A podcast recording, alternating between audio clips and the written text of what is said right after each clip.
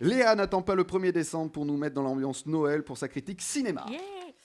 Oui, elle est où ma critique? Elle est Bah, là. je sais pas. Euh, Enfin, cinéma, euh, t'emballes pas non plus. Hein. Euh, cinéma et Noël font rarement bon ménage, à quelques exceptions près qu'on pourrait tous citer sur le do- les doigts d'une main. D'ailleurs, on parle d'une mini-série de Netflix de trois épisodes, ça s'appelle Christmas Flow, et contrairement à ce que le titre indique, c'est français. Alors, de quoi ça parle? Alors, de quoi ça parle? Ça parle d'un rappeur sexiste qui tombe amoureux d'une journaliste féministe et vice-versa. A priori, on est donc dans la recette de Quand Harry rencontre Sally, mais coincé dans une boule à neige. Eh bien, on écoute un petit extrait. C'est parti. Salut. On m'a dit d'attendre ici. Je, j'attends les flics de toute façon. Ben moi j'attends mon Uber. Marcus Il y a le taxi, vas-y, viens, on y va. Je peux te faire sortir d'ici, moi, si tu veux. Je peux me débrouiller seule. Et puis je connais bien le personnage. hein. Je connais tes chansons, tes clips. D'ailleurs, on a écrit un article sur toi.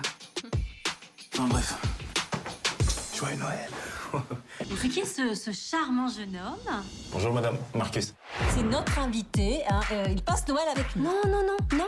Tu le connais pas et il est complètement miso. Wow. C'est du féminisme au washing. C'est pour se racheter une image d'innocent. Bah, il a voulu jouer. On va jouer.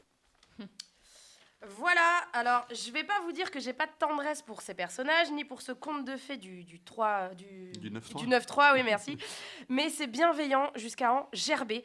C'est bourré de bons sentiments qui convergent tous vers une happy ending forcée. Alors vous allez me dire, c'est Noël, c'est- Noël. c'est le mood, voilà. Et ben tout y est là, hein. Les personnages, on les a tellement forcés qu'ils pourraient tweeter MeToo.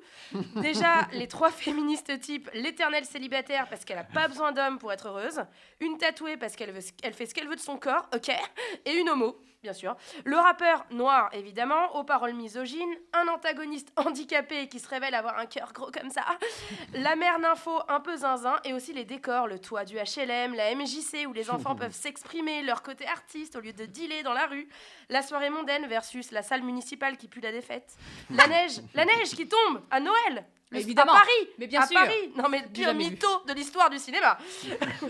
Et je vous parle pas des éléments scénaristiques que vous pouvez retrouver tous les après-midi de décembre sur TF1 et M6. Comme si c'était pas suffisant, on se tape aussi tous les clichés du féminisme jusqu'à la bande musicale qui inclut du Clara Luciani. Yeah. Je, je lis ça et là que Christmas Flow dépoussière le genre. Non. Alors déjà, personne n'a à dépoussiérer le genre du téléfilm de Noël. Si vous voulez mon avis, faudrait l'enterrer plutôt.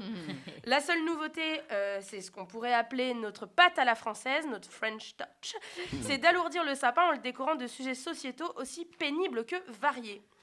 Tout ceci étant dit pour ma chronique cinéma avec un grand C, je vais maintenant tout simplement donner un conseil à ceux qui aiment les fêtes, ceux qui aiment les romances, ceux qui sont crevés, ceux qui dépriment, ceux qui ont trop d'enfants, ou pas assez, qui bossent toute la semaine, qui ont froid en décembre. Je vous conseille d'attraper un plaid, de vous faire un bon chocolat chaud, d'y mettre même des mini marshmallows si vous voulez, de vous enfoncer dans votre canapé et de mater Christmas Flow parce qu'aussi nul que ça puisse être, c'est léger, c'est drôle et qu'il n'en faut pas plus pour vous réchauffer et vous faire sourire en décembre. Je le sais, ne mentez pas. Je déclare la saison des téléfilms de daube de Noël ouverte. Alors, le mot de la fin, Lé- Léa, une réplique qui t'a plu? Quand une queen s'autodéprécie, un iceberg fond au pôle Nord. Oh, aïe, aïe, aïe. C'est du vachement lourd. beau. C'est vachement beau. C'est lourd. Clara Mer- Luciani. Drop the mic.